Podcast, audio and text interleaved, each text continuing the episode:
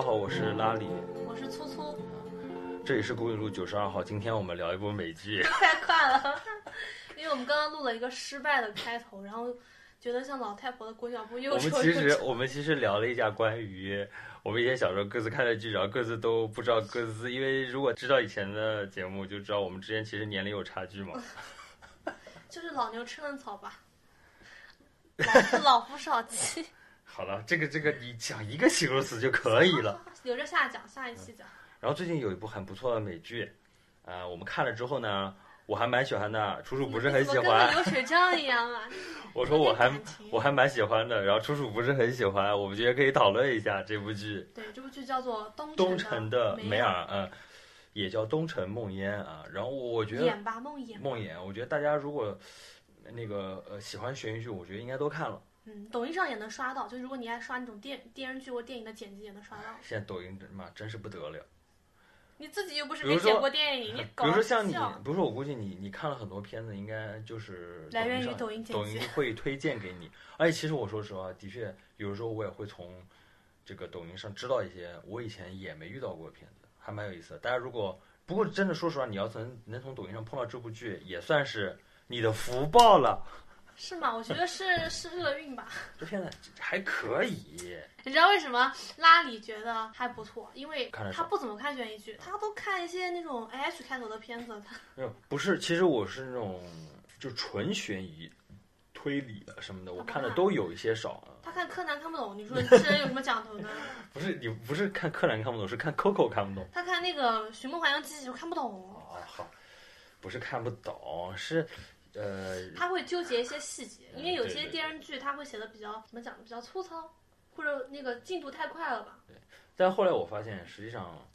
所有的剧你都不能非常非常仔细，它它终归会有一些。然后我们今天推荐的这一部剧集，到底值不值得我们来钻牛角尖呢？你觉得呢？首先，你觉得就是就是我我觉得就是我大概想了一下，就是如果按照我以前那一套啊，它还是不太行。就整体的话，它那个完成度还是很断裂的。我现在想起来，这边是分隔线，下面进入剧透环节，就后以后面我们都会有点剧透啊。因为整个片子，我是觉得它实际上特别像，就像两个故事。因为前半部分它可能嗯是被包裹在一个大家都在怀疑会不会有连环杀人犯出现，然后后半部分实际上就是一个小镇的一个罪案剧嘛，然后还有一点点一点点小推理，其实它是两个故事拼在一起的，中间的这个割裂啊，对。以快银的死为分割线，这部剧其实让我觉得 就有点不得劲的感觉，就是因为那个连环的那个凶手和最后的真正 BOSS 完全没有一点关系，都没有。而且而且最后那个人他甚至最终的那个杀手甚至都称不上是一个杀手，对，吧而且被误会的那个杀手，因为有反转了，被误会的那些杀手们啊，他们也不是去的重点，就感觉像你随便安了一个普通老百姓这样的感觉。而且中间那个连环的那个杀手线到那儿就断掉了，就很不精彩，就感觉他就是个变态，对对对他就是个变态，他就喜欢就是把一些少女抓起来。而且把少女抓起来也没告诉我们他他对少女做了什么，对，好像他也就把那没对人家干嘛，就关在那个少了。对他就把那个少女给关了一年，然后也没有说，因为我们实际上也看到对，也没有过一些，讲那个凶手他为什么会这样，有没有一些童年阴因为比影在啊？比如说我们以前看的那个以前有部电影叫《房间》嘛，然后他把那个少女抓起来之后，其实就是关了三三千多天还是三百多天？那个那个电影有多少天我记不得，但是我就记得他是有目的的嘛，他实际上就是个变态，然后把他抓起来当性奴，然后那个女孩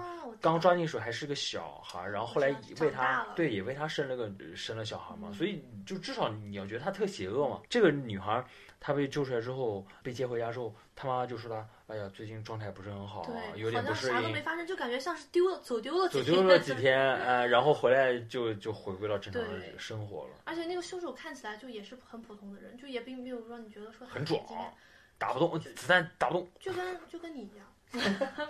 那甚至你演都比他演的好，你都比他像那个 连环凶手。先聊一下这个背景吧，先聊聊背景。就是这个背景的话，还蛮重要的，呃，因为在剧情刚开始的时候，它实际上呈现出了本身东城它这个虚构的地方，它实际上是一个工业区嘛，对吧？我讲快点，它是个工业区，然后工业落寞了，就怕然后这被我骂，然后我觉得这段好没必要，就讲 废话，口水。然后这个地方就就是呈现出一种就是非常荒凉的一个一个场景，它实际上呃跟以前我们就整个华东这一片有很多这种工业区，其实现在慢慢很多工业区也都落寞了。因因为呃不知道能不能说，就是我们因因为一些厂子嘛，以前是国企，后来对吧改制了，然后可能里面的这个企业就不再归国有了，大家就要出去自己找饭碗了。可能有的人离开那个小镇，可能有的人在小镇做一些小生意，就又留了下来。所以他现在呈现是非常的没落。那感觉其实你会发现，嗯，虽然说它是个罪案剧，但是这个小镇里面相互之间的这个邻居啊，还是蛮有爱的。嗯，就是又像邻居，又像朋友，又像同事，呃，对，就很像以前那个八十年代、九十年代的这个关系。对大家就是四合院的感觉。大家在因为就是厂区嘛，大家因为一个厂子，然后然后大家住在生活区里面，相互之间都认识。就那个时候，我的生活环境是夸张到什么程度？就是学校里面、幼儿园里面、医院里，类似于这种放射科，类似于这种药剂师，就都是就是你朋友不是，就是大家当时年轻的时候都是一起来到这个啊，这个城镇的，然后大家因为比如说各自的特长啊、各自的专业啊，分到了不同的工作岗岗位之上，嗯，所以大家都会会找啊找那个谁谁谁，什么王叔叔、李叔叔带你去做一个什么骨科拍个片，他。很热热情。对，以前其实的确是这样，他其实现在其实东城他很像这么一个状态，嗯所以就导致了我们所说的这个背景啊，因为我们如果看这个剧的结构，在刚开始的时候，就像我刚才说的，在前我们就说前半部分吧，因为其实我们以这个快银为中间节点，前半部分它实际上是笼罩着一个连环杀人案这么一个背景的。这个连环杀人案或者这个就连环少女失踪案失踪案，对对对，嗯因为我不晓得她到底死没死嘛，对，然后一年都还没破，因为就是已经过了一年了嘛，没有任何结果。嗯，然后其实我是当时是觉得，哎呀，那那如那可能是一个就是一个普通的连环杀人案嘛，因为连环杀人案，那大那后面可能要做的就是猜这个连环罪犯是谁，很可能就是你身边最身边的人，对对对吧？然后这个我们就在刚开始的时候，这个连环杀人案其实是存在于这个剧集里面的嘛。其实当时如果你的整个呃悬疑点啊，或者是你的整个做戏的这个方向，都是在往这个方面在发展的。嗯其实我们可以先聊聊梅尔这个。我看第一集，我觉得他还蛮讨厌的，他很像你身边的，讲你自己吗。就是现在身是边人不是你吗？很像你，就很就是你可以回想一下，就表面上看他就到了这个年纪的中年妇女嘛。因为哪怕是这个你前一段时间看的那个呃《无罪之罪》里面的男主，虽然说他的这个履历或者是背景啊，可能有一些污点，但是至少找的那个男演员是蛮帅的，高高大大的，身材也好，对吧？还行还行。但是梅尔的话，就是明显就是凯特温塞特为这个角色，他没有做身材管理，对吧？就是他很毕竟五十二岁了，演的是，哎对啊，虽然说奶奶了，对，虽然说他是他的外号就是那个肥温嘛，就他其实一直就是微胖，但是他不是叫英语我我我说说他啊？普通当中大家喊他肥温嘛，就是这个角色她是一个怎么说呢，过气了的女警，街区女片警。对，其实蛮应该是像居委会大妈的。呃，不不不，人家年轻的时候也破过不少这种就是大案要案嘛？但是好像这个小这个这个社区除了那个失踪案，以外没有什么太大的案件。嗯，那是在以前了嘛，然后现在的话，基本上也就属于是比较这个和平年代嘛，没有什么这种非常多的案子需要他破了，所以他每天都是也是处理一些这种张家长李李家短、闲人马大姐的这种感觉。然后他其实，嗯，他的那个形象，你看他，他天天抽电子烟，哎，就在那做做做，不晓得做什么东西。我我我看他抽电子烟的时候，感觉抽的蛮香的，就他抽你也抽，不晓得是什么口味，你自己去搜梅尔同款，没有，肯定能搜到，肯定能搜到。然后他，你想想看，首先他本人性格是这种比较偏严肃一些的，对于家里面人也是这种不苟言笑。他的这个儿子啊，也是因为某些原因，这个原因我们后面其实能够能够看到，但是在第一集的时候就觉得他的儿子实际上自杀了，而且邻居都说跟他有关系，就是其实我搞得这人特别不好相处。其实我觉得这个剧里面有些人物好没有必要哦。我先想想看，他嗯他有一儿一女嘛，儿子等于是上吊自杀死掉了，对，然后儿子死前给他生了一个孙子，小孙子是给他带的，因为孙子的妈妈就他的媳妇儿也是没有办法去抚养。对，吸毒在在对戒毒所。但是梅尔的女儿这个角色好没必要啊，你他好像没有任何，梅尔的女儿，我们可以而且梅尔的女儿还她是个蕾丝，啊，对，所以她还有女朋友。她的必要就在这儿。但是她和那两个女人的故事对整个案件没有任何帮助，没有什么大的帮助，但是她就在这儿，就是她要平衡花了钱进来呀。她要平衡这个剧里面就是少数人群，就比如如果她女儿是蕾丝，这是一个少数人群，比如说有黑人、黑人吸毒者，这是一个少数人群。现在其实他们很注重这一点。对，我就说看剧的时候，我一开始觉得他女儿一定我们是我们其实可以往后再聊，也许他能聊出些他女儿的用处，不好说，硬给他加一个用处。真的没然后还有一个梅尔非常非常非常非常尴尬的地位，就是她的前夫马上就要再婚了。再要再婚了，她和她前夫离婚的原因就是因为她的儿子死掉了之后，两个人感情不好了。两个感情不好了，然然她她前夫呃订完婚之后就住在他们家对面，这个真的是太绝了。然后关键是有一集特别有意思，他们家停电了，然后她前夫家里没有手电筒，只有蜡烛，然后前夫过就冲回来说：“我有，我有一个亮的手电筒。”就回来了，说你说这个日子真真的过起来很有意思，但他们俩看开了，因为结局还是一个是一个 H E 的是一个什么？H E 就是 Happy Ending，哎，哦，不懂啊在哪学的年轻人的词啊？？H E 就是好的结局，B E 就是全员 B。哦，给你鼓掌。懂了那学到了，学到了，之后。然后，然后实际上这个梅尔看起来就不是那种传统的大女主嘛，而且我在咱们中国的剧里面也看不到这种角色，就就是那种 TVB 有哎，，TVB 有吗？什么降都师姐啦什么的，哦，反正我是觉得他这个角色还蛮怎么说，在刚开始时候蛮不讨喜的吧，或者说对于就很普通吧。对于男生，对于我们男生来说没有什么吸引力你是，想看美女？所以刚开始让你让来你让 Lisa 来演吧，行不行？东城的 Lisa，然后他在刚开始的时候，这个角色并不是很吸引到我。那但是呢，你还可以看到，毕竟温斯莱特还是温斯莱特，他有几集出去约会的，就是打扮打扮还是可以的，还蛮那跟可以 Lisa 比呢，就是她因为在这个里面她的造型不是很好看，特别普通，就感觉像是给我做饭的妈妈一样的普通。超普通。她的那个衣服不就是你们经常穿的工作服吗？冲锋衣。冲锋衣你不是想买的吗？然后她就扎一个低马尾啊，然后天天就在那，然后她就毕竟年纪大了嘛，所以就是肩膀那儿啊就是比较宽了，哦就是厚又厚又宽腰，然后天天就豁在那儿，在那抽电子烟烟，就是很那种苦闷的样子。对，很苦闷的、很苦闷的中年女人，没有什么魅力。但是她后来约会的时候，头发披下来，然后穿那种就突然一黑下子色的衣服，突然一下子就有点像好莱坞女她。其实五官还是很好看的，就是老了。那肯定的。所以男人还是不喜欢老，对吧？然后我们就来聊聊这个剧情吧。那肯定就要开始从这个艾琳，对艾琳这部剧第一集，它踏实其实也踏实在这儿。就你要说这个剧啊，它比如说不像《无罪之罪》上来就是各种剧情点就开始出来了。第一集的时候就一直在铺，就大家的关系啊，就是梅尔的这个处境啊，哦然后梅尔的要结婚啊，你这然后样一讲，我对第一集他就在交代梅尔和这个社区人关关系对所以就很烦，就感觉像画那种上来就先像鲁迅的剧一样。雷雨是曹禺写的，不是鲁迅写的，对不起，把它剪掉。哎，没关系，没关系，我这个人就是这样子的，没关系。哎，你不会在幼儿园教小朋友？就我是个反面例子，告诉大家要多看书，多多读报，不然就会像姐姐一样啥都不知道，说出来一个还是错的。继续，就你晓得，你讲。嗯，哎呦，我又忘了我讲了，就是我我们现在讲第一集的时候，在铺梅尔跟大家的关系嘛，还说到她的前夫要再婚，然后而且她还不知道这个事儿，好像整个小镇人都在瞒着她。之所以看的这么细，她之所以知道她前夫要再婚，是她的闺蜜好闺蜜告诉她。她在这个剧里面有好几个好闺蜜，有一个是最好的，对吧？我说的就是那个最好的。就女人嘛，总会有些闺蜜，但总有个是最好的，大家都懂。把东打在公屏上。那谁是你最好的闺蜜？可能这段时间，哎，就是你，就是你是我最好的闺蜜。好的，那鸡皮呢？鸡皮排了第二不？好的，鸡皮你排第二哦。大家都是姐妹，都是姐妹。然后实际上我我是第一集其实也是好几个夜晚看睡过去了，因为你第一天晚上你告诉我你说在看那个梅尔啊，然后过了一会儿你说好困我要睡，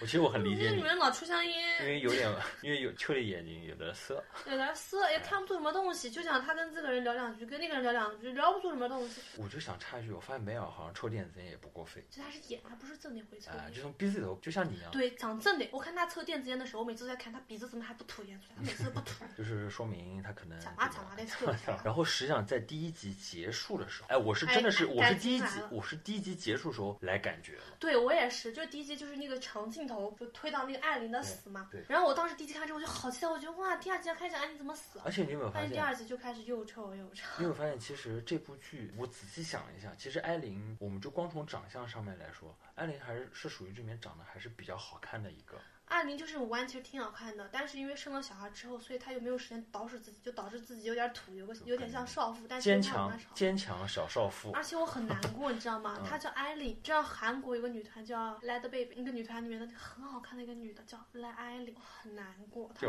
撞名了，啊。然后这个艾琳实际上我是失足少女吧？失足少女吧。然后其实她她的死是让大家，因为她在这一集里面的确。他是一个非常天真的，很渴望爱，就是那种我觉得不光是爱情我觉得还是爱。渴望爱的。因为其实我们从最后发知道这个孩子的父亲是谁之后，我们会发现，实际上他对于父爱是有渴求的。对，实际上她是一个很缺爱的一个女孩，母亲又不在了，父亲对她又不是很好，又很暴躁起来。而且感觉这个世界爱爱琳的人其实并不多。对，我也觉得很奇怪，而且大家实际上只只是基于她年轻的这个这个身体嘛。不像你对我，不说了，不说了，不说了，再说就脏了。然后艾琳的话，她的离开实际上让人觉得在第一集结尾是给人一个很大的一个震撼的。我们先讲一下吧。艾琳十七岁，她的母亲在之前就去世了。对。她去世之后，他的爸爸也变得很暴躁。然后呢？他爸爸暴躁的原因其实并不是他母亲去世之后，而是因为有小孩儿。对，是因为艾琳她可能在十六、十七岁左右和她的一个同学男同学生了个小孩，但是她和那个男的并没有什么感情，感觉那个男的有点像是玩出了一个小孩，并没有对对方负责的感觉。其实这个其实你你要是在追溯，我觉得可能是剧情不是非常丰满的。我们在看到的时候，实际上就是小孩已经出来了，并且有疾病嘛，就是那种意外怀孕生下来了，生完之后孩子的爸爸也也不负责任，不负责，然后 对爱对艾太常见的桥段了，就艾琳也很不想要逃避自己就很像那个娱乐圈前段时间的那谁和那谁，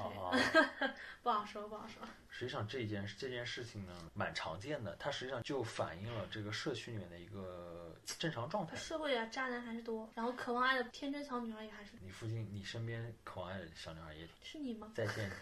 在线征婚。其实第一集之后，基本上整个剧情就开始往往这个方面开始展开了。大家其实就其实非我一开始就把就就在想着，那肯定是连环杀人，呃不，我还真连环少女。啊，你没这么觉得吗？就你觉得是那个？因为在刚开始的时候，你有没有发现，刚开那你刚开始时候你怀疑谁？我当时看到阿玲死的时候，我我觉得第一，她是一个对很多人来讲，她是一个小透明，就在这个社区里，其实大家都不关心她，只知道她是一个失足的少女吧，就是怀了孕生了小孩，然后也没有呃老公去照顾她，也没有男朋友，爸爸也不爱她。我觉得大家应该把她都干当成一个可以吃瓜的对象，对吧？然后也不给予她很多帮助，也没有很多人跟她联系，她只有一个很好的闺蜜。我有一个非常强烈的感受，就是梅尔在她死后开始审这个案子的时候，我是觉得，嗯，小镇里面的人除了她父亲吧，好像大家都并没有对于这件事情，对于这个女孩的离开有很很强烈的惋惜的感觉，而且并且对，并且呃，我不知道这可能是一个警察的一个专业的这个。素质吧，就是梅尔在审问，就是当时实际上嫌疑还比还算是比较大的，就是她的这个前男友和当时大家认为的孩子父亲的时候，他是首先他是想要保护这个男孩，他跟这男孩讲的是，你现在在这儿，呃，你要把你所知道的所有事情全部告诉我，因为一旦你走出这儿，我就要开始调查你了，你就你就没有办法再保护你自己了。所以我是觉得，一方面我就觉得大家其实对于。这个艾琳的离开并没有表现出足够的难受，就可能跟你刚刚所说，就是他是个小透明差不多。那另外一方面，可能梅尔也是。他的死也无关紧要，但是我当时梅尔刚开始有有一点这种冷冷面判官的这种感觉在里面。但我当时看到艾琳死的时候，我觉得不是那个，就是因为这个社区失踪了一个女孩，失踪了一年，当时我并没有觉得是那个人干的。我觉得艾琳的死肯定是情杀，但不见得是哪个男人，但是我觉得他就是情杀。啊，你能感觉到是对，因为他什么都没有，他没钱，他也没势，跟他结下仇要杀他的人肯定是有什么把柄在他手上，肯定是情杀。我当时是这样想的。我我当时因为嗯，就我我我我可能我没有你那种直觉啊，就是到底是什么样的人，我可能能去去去联系一下猜一下。但我就跟着编剧给我们的那个设下扣子走，就当时有几个人你是其实是可以怀疑的。比如说那个叫那个不那个神父，对吧？他那个神父其实上给你太多的线索，那个神父长得就有点变态哦，就和你有点不太像，反正就是。那神父，因为神父他以前说有过强奸对的前科，然后来到这个社区，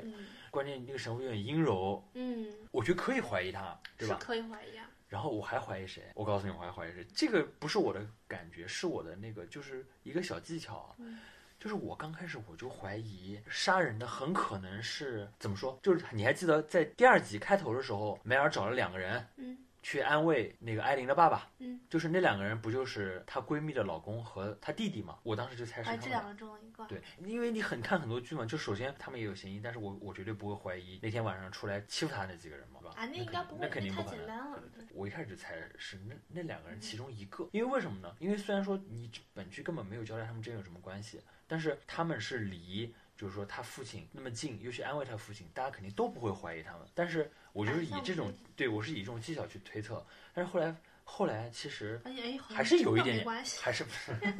还是有一点关系的，还是有一些关系的。我大概率在猜，后面全是剧透啊！如果没看的还是别听啊。就哎我，听听吧，这个剧别看了，没听完我们聊就不用看了。就其实你最终会发现，我大概率认为那天那一天晚上，如果要是小孩没去，如果要是小孩没去，如果大人去了，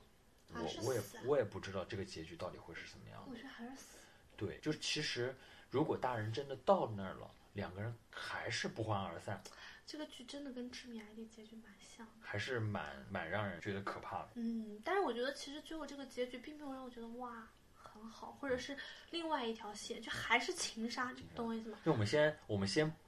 先呃别聊那个结局，我们先呃往后延展。呃，这个剧后面就是说，如果接着往下演嘛，实际上整个这个注意力全部移到了连环杀人犯身上，就大家都所有人都在觉得，就这个事情跟连环杀人犯是有很强很大关系、很大关联的，好像基本上说啊，这呃一年前失踪了一个女孩，然后现在又死了一个女孩，那我当时觉得艾琳的死可能是跟跟那个杀人犯是有关系，但是最后看到最后发现是完全没关系的，觉得没必要这段。然后这个连环杀人案实际上一直没有破嘛，这个警当地的这个警局在这个非常大压力之下就请来了陷阱嘛，就是我们还比较期待的这个快银，快银，啊、快银其实在里面蛮帅的，嗯，还可以，就在里面算帅的，因为里面的人长得都有点儿 不正常，其实我觉得最好看的就还算是艾琳了，所以艾琳跟快银应该在一起，完全没有。艾琳应该是快银。然后我我觉得就是就是这个全片最大的槽点了，就我刚刚所说的，嗯，笼罩在这个小镇上方的那个阴影啊，突然一下就没了。没有了之后，我觉得很影响整个片子的感官，就是有一个很恐惧的这个悬疑点没有了。他们其实，在那一年之间啊，梅尔都没有把这个案子破。然后这个陷阱来了之后，两个人采访了一下这个线人，然后就把这个给破了。破完之后，你会发现，实际上你破完这个案子之后，整个线索就全部呃几乎断掉了，并且这个案子连环失踪案，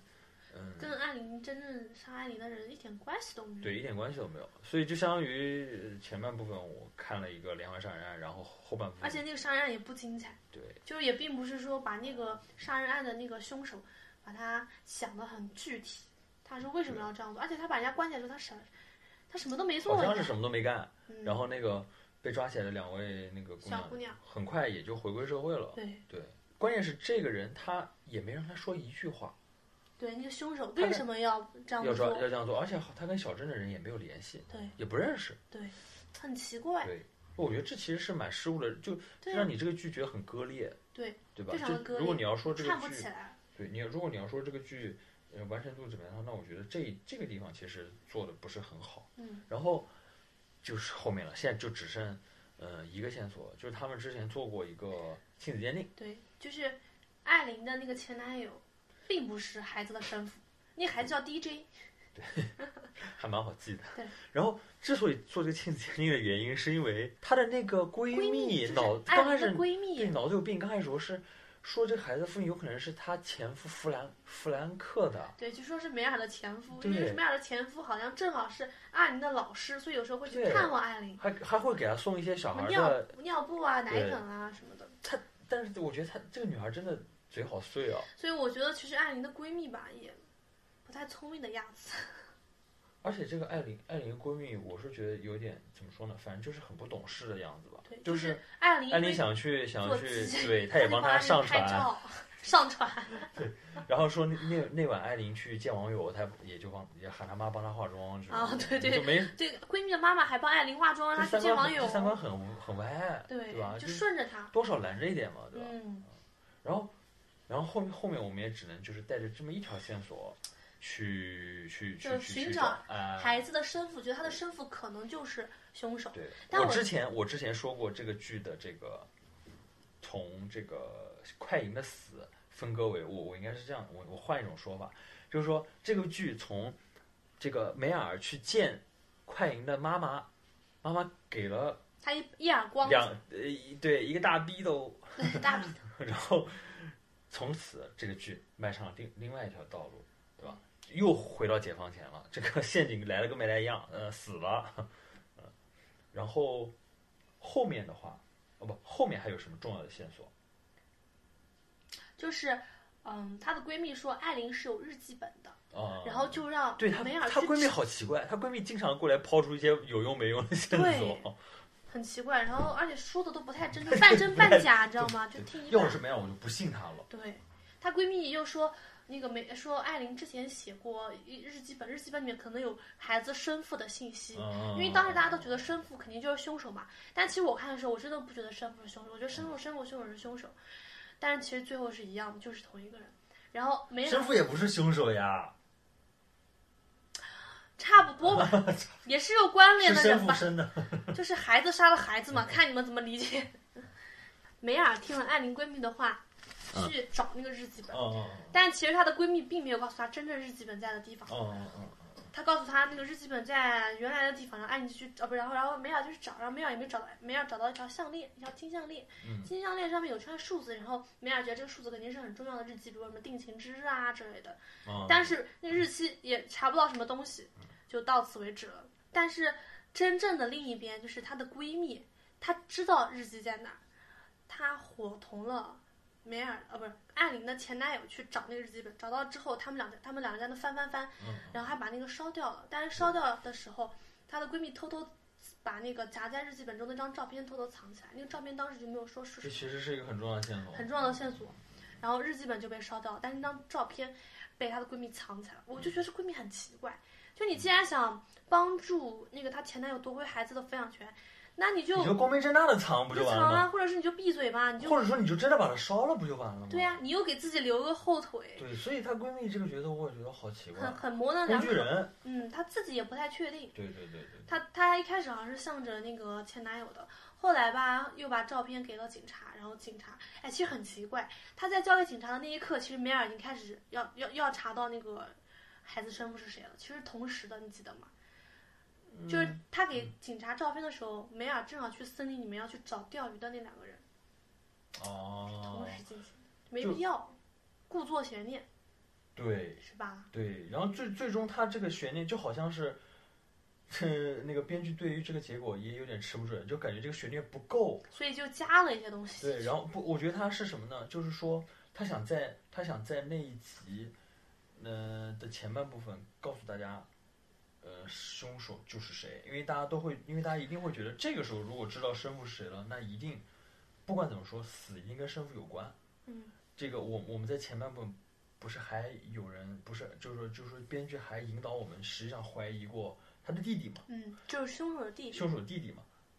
其实他不是凶手。嗯，他凶手爸爸的弟弟，行吗？就是后来当他在钓鱼的那个位置举起枪，然后要杀他弟弟的时候，然后这个时候在另外一部分我们看到了那张照那片，照片基本上是可以敲定说凶手是至少跟他有关系。对，但是进度条解释了一切。对我当时嗯看进度条那么多，然后没有讲完的样子，我就知道肯定不是他。对，然后实际上还有一个比较重要的关联线索，就是那个吸毒的小黑人，嗯，他其实第一，他第一次就就就晃点过我们一次了，就他打电话给那个一年前失踪，对他想他想骗钱他想骗钱，对说我知道你女儿在哪，你给我钱。对，然后其实过了不久，呃，是那个连环失踪案就告破了嘛，嗯然后第二回这个就吸吸毒吸挂了，嗯，我们来讲梅尔，梅尔是怎么知道凶手是谁的？嗯他其实是找到那条项链之后，项项链上有日期，嗯，然后他好像是去想看看那个吸毒的黑人，他去他家的时候发现那黑人死在床上了，对，然后发现对，那黑人房间有很多衣服，其中有件衣服上面写的是一个家庭聚会。肯定是那个外国人家庭聚会，然后定制的那种衣服吧，像团服一样，大家一起穿啊，像那种夏令营一样。然后那个聚会的那那个衣服上面还写了日期，就哪天聚会。哦然后梅尔一下就觉得那可能就是同一天，因为和相恋日期是同一天嘛，嗯，那肯定就是说，呃，那个日期就是在家庭聚会的时候发生了什么事情。对。所以让艾琳把这个日期拿下来，就是做成项链。所以他就去金店去查是谁定做了这个项链，好像，嗯，然后就查到了，查到了，就知道是谁了。对，就是孩子的生父可能是谁，然后就这样然后然后然后然后就发现了。发现。然后其实，嗯其实真正的反，其实，在真正的反转实际上就在最后一集的后半部分，嗯，对吧？就是实际上大家你在前半部分可能都会觉得这个，我们现在说到最后一集的前半部分，大家都会觉得好像已经尘埃落定了。但其实他在审那个男人的时候，问那个男人：“你用枪打完子弹之后，你把枪放哪儿了？”嗯那个人就说：“我随手一扔，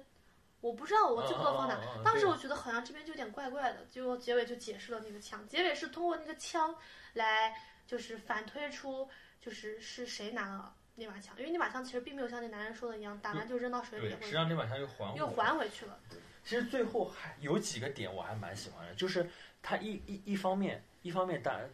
如当最终那个男的，就是已经被大家确认为是凶手了嘛，然后大家就艾琳已经开，大家已经开始在庆祝了，然后大家好像已经开始要准备开始回归到自己正常生活里面的时候，艾琳又遇到了这个男人以前出轨的对象，就是在上完厕所出来遇到了这个男人曾经出轨过的一个对象。嗯嗯，然后他他这个艾琳当时就就一反常态，因为大多数时候艾琳是板着一副面孔嘛，然后他竟然就说啊那个什么什么又出轨了，然后说什么怎么怎么还做同样的事儿，然后人家一脸懵逼说说我没有就出轨一次，后来我就没有再没有出轨啊，对。但我但就是那个孩子的生父，他在和艾琳之前他就出过轨，他就不是一个好男人，他经常出轨，应该是个惯犯吧？实际上最终的结局跟这件事情有脱离不开的关系，嗯，就是这个小孩儿为什么会仇恨他的爸爸，勾引他父亲的这个人，嗯，那就是因为这个小孩实际上在多年以前受到过这种伤害，对，呃，这个我们可以后面再说。但是艾琳实际上非常敏感，那个女人一说我并没有，哎，她立马就，比如说像我们的话，啊，你说没有就没有啊，我我就找证据去。对对我，说当面对对峙，或者说你就是吹牛什么的，对对吧？对对对，但他非常敏感，他当时就把这件事情，这件事情，他他他他就当成了一个事儿他，就又去查，因为其实真正的凶手并不是那孩子的生父，嗯，是那个生父他原本家庭里面的儿子，可能已经有上小学了吧？那小男孩九十岁了吧？九到十岁。九到十岁，对对对。实际上，实际上，我我我我是觉得这个结局的安排，嗯，好在哪儿呢？就是说，首先，整个剧啊，之所以让你没有那种非常悬疑的感觉，或者说非常呃，就是可怕的感觉，你会是因为他们在就是说邻居身边并没有真正的一个坏人，因为即使你想想看啊，那个坏人，那个真正的那个呃变态，他跟大家没关系，嗯，他做了一些事情，大家也不知道为什么做，所以说这是一个 H 结局嘛，他并没有很。然后这件这个那个人死了之后也就没交代了，然后后来你会发现，呃，这里面实际上做过一些坏事儿有前科的就是那个神父，然后这个神父好像也变好了，变好了。了，哎，对，洗白了。然后他可能唯一做的这个就是说有嫌疑的事儿，他就把艾琳的那个留在他车里的自行车给扔湖里头了。嗯，那因为他想洗脱自己嫌疑，他就把对他可能比较害怕，因为自己有前科嘛。对。然后，然后剩下的就是这这个男的，他就是说虽然以然前出轨了，以前出轨过，他后面就算和艾琳也出轨了，但是他毕竟还是一个，还是爱家的，他没有真正亲手杀死艾琳，他并不是真正的凶手。而且他跟艾琳好像是有血缘关系的。对，就属于乱伦嘛。对，那男的比艾琳可能要大个二三十岁吧。反正这件事情30岁是很难说出口的，就对了。对，就他，所以说他儿子在很小的时候受到过这方面的刺激，所以最终拿起枪的。把艾琳给杀了，其实等于把他的小妈给杀了。你这个牛逼！关键是还有一个点，就是他儿子也是误杀，对也是因为枪走火来着。对是因为这里面他拿枪要打艾琳，然后艾琳就去抢那个枪枪，他没办法，啊，打手打打到了手。指，然后又又补了一枪，最最后就是哎对，因为那个小男孩小时候就看我他爸出轨，肯定是，对。然后他就很害怕自己的家庭被拆散。我觉得如果如果你最终安排一个社会这种变态杀人狂，然后大家会想哦，哇，好悬疑，好那个。但如果你最终杀死艾琳的是一个小孩儿，其实大家呃会因为这个结局而去反思，对于一就是青少年儿童的这种 教育，关爱，你作为一个教育工作者，对吧？比如说像艾琳的这个这个这个失足，对吧？你你可以这个就是回想到自己的，呃，这个这个啊，关我屁事。青年时期，然后然后这个小孩儿，对吧？也是因为从小，然后家庭里面的一些状况，然后最终导致了，其实这一切事情的原因，就是因为那次家庭聚会，也是因为正好的艾琳的妈妈去世了，嗯，然后艾琳呢就是这个亲戚吧，然后就是说想组一个家庭聚会，然后安慰安慰艾琳的父亲，嗯安慰安慰艾琳。结果就在那个树林里面聚会的时候呢，应该是艾琳的可能是像大伯之类的一个人吧，嗯就是那个男的，嗯就是凶手也是生父，对对对，就跟他互聊心事。呃然后聊聊聊聊，哎，可，能大个三十几岁吧，可能，然后聊出了问题，然后应该也不止一次去发生那样的事情了，就导致她怀孕了。因为因为我我我是看到过，就是不不，我的意思就是，你看的是未删减版吗？我 没看到这样子。我的意思是说，如果她怀孕了，那肯定是有过很多的接触了，哦，经验丰富啊不，像我们小年轻啊。什么意思呢？你继续再讲一讲。不来多讲，不来多讲，反正就是他们一定是就是偷偷幽会过很多次才发生这样的事情的、嗯啊。然后至于到我们现在再回头看第一集，为什么刚开始的时候，艾琳的呃前男友的现任女友那么的仇视她？啊、因为艾琳她很缺爱，她被她前男友抛弃之后，就她给她前男友生了个小孩被抛弃之后呢，她等于是一个人照顾这个孩子，她没有钱，因为她要养这孩子，所以是她而爸给她的钱。而且这个小孩要做手术，对，耳朵不好做手术。然后呢，艾琳她之前还很可爱，她好像是通过什么社交软件认识到了一个男生，想要点钱，对，认识了一个男生，她肯定觉得说有机会就是重新谈一段感情啊。结果那个男生约她晚上几点钟去小树林见，她还特地去找她闺蜜，跟她说自己可能是苦日子到头了啊什么的。结果去了树林，发现是她就是前男友的那个现女女友找了一群人在假小树假装对假装约假假装是一个很好的男人去约她，然后到小树林之后就把他打了一顿对。但为什么呢？其实那段时间应该就是艾琳在跟呃在跟孩子的真正的生父在就是联系闹，闹掰了那呃个时候。对，然后她那个时候又又缺爱了，嗯又不知道感情寄托在哪儿了。他就给他前男友发消息的。为什么人家现女友不放过他呢？就是因为他跟他前男友除了孩子方面的往来之外，她有一次好像晚上没有忍住给她前男友发信息，对，就发现这就说什么羞的信息。嗯，说什么你还记得第一次溜进你家阁楼的时候我们干什么了吗？怎么怎么怎么样？但是她的前男友也很薄情，就是人人家打她前前任了，她她的男朋友就在旁边看着，就也无所谓。所以她的现女友就是意思是我要好好来教训教训他。所以整部剧的话，感觉就是一个这种发生在小镇里面就是稍微有一些悬疑，啊实际上它是一个不能说出的这种乱伦故事。但其实艾琳吧，这个人又可怜，但是她自己也很不争气，对对吧？对你，应该好好学习。不够自爱。对，还有就是，你看那个梅尔的呃女儿学成绩多好，不是去常青藤了吗？对不对？嗯然后最后最后也是个很但梅尔的那个女儿那个角色好没必要啊，我觉得她不多嗯不多这个角色，不需要。他他里面有一段是他女儿是个蕾丝边，嗯嗯对就是和前女友分手之后，然后又找了个女朋友，然后 跟女朋友在地下室准备干什么的时候，对。他的前女友在 都地下室等他，那段我我觉得这个还是梅为梅尔的生活就是进行一些塑造吧，嗯，可能是的。？呃梅尔梅尔他的这个家庭其实对他这个人物的塑造也是很重要，比如说他，比如说他的那个老妈也是蛮搞笑的。然后，然后其实如果要是说吐槽的话，就这个梅尔也是我们从小我们从小喜欢看的一个，对吧？天煞孤星嘛，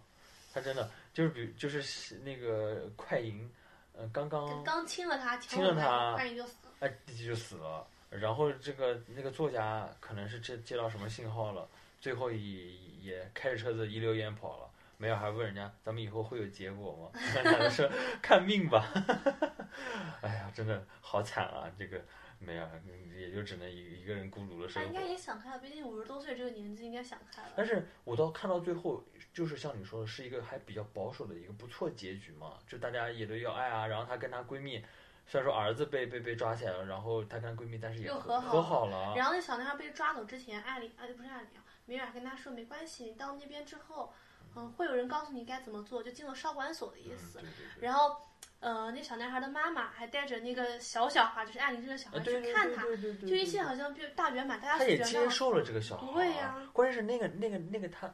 就她丈夫在当时被抓走的时候跟她讲说这是这是我的儿子，说你要我这女的。真的好惨啊！这女的真的是是，我觉得这女的是这里面最惨的，就老公出轨，对生下了小孩，对然后